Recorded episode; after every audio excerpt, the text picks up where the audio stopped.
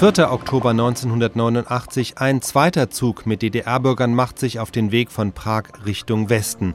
Der Zug rollt aber zwangsläufig durch die DDR. Und so berichtet der Korrespondent des Süddeutschen Rundfunks Gerhard Rhein von Menschen am Dresdner Hauptbahnhof, die die Hoffnung hatten, auf eben jenen Zug aufspringen zu können.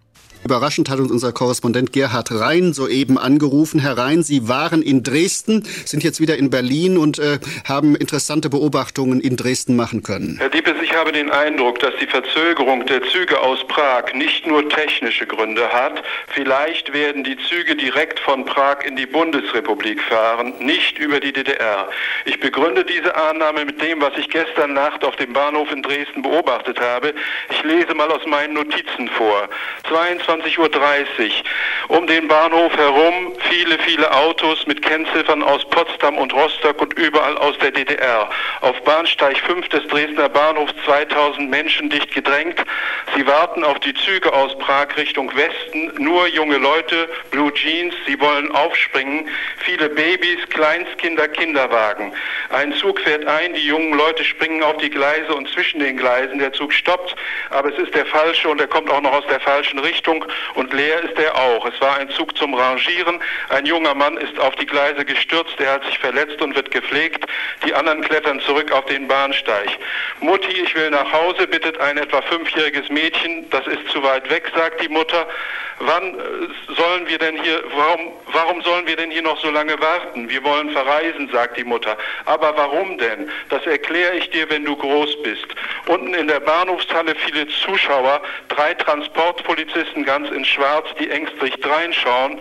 Wir wollen raus, skandieren die jungen Leute.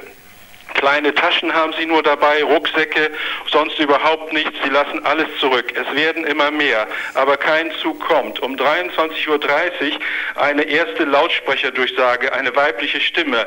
Bürger, wenden Sie sich mit Ihrem persönlichen Anliegen an die Abteilung Inneres, treten Sie die Heimreise an. Ein Five-Konzert setzt als Antwort ein und immer wieder der gleiche Ruf, wir wollen raus. Die Durchsagen werden aufgeregter und gehen weiter.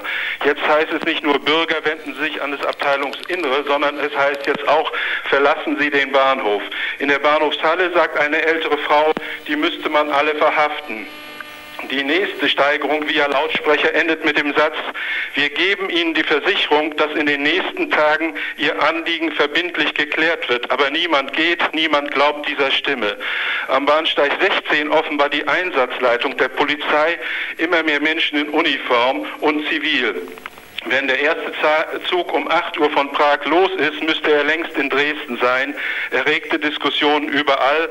Warum ist keine Polizei zu sehen? Aber man sieht am Bahnsteig 16 vom Bahnhof Dresden, dass da immer mehr zivile und äh, Polizisten, uniformierte Polizisten eintreffen. Um 23.36 Uhr trifft dann auch ein Zug aus Leipzig ein und damit erhöht sich die Zahl derer, die weg wollen. Vielleicht sind es jetzt schon in Dresden 3000.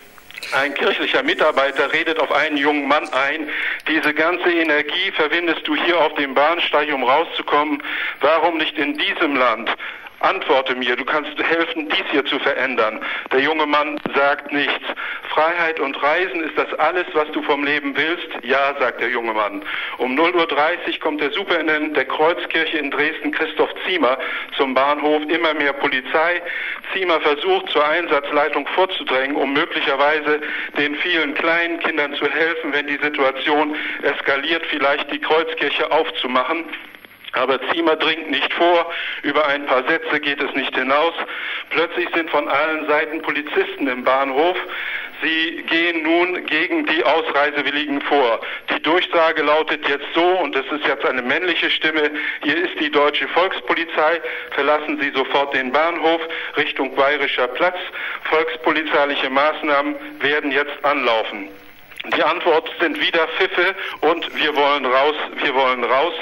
Ziemer versucht es noch einmal. Ein aufgeregter Herr in braunem Anzug erklärt ihm, dass zur Stunde Züge zum Durchfahren warten.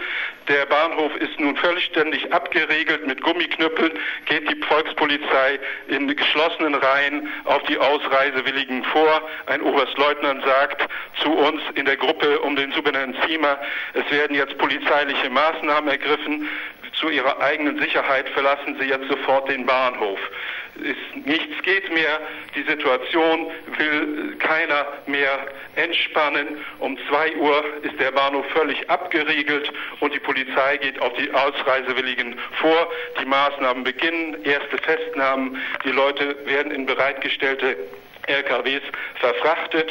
Erst um drei Uhr die erste Nachricht, dass noch nicht mal ein einziger Zug aus Prag abgefahren ist.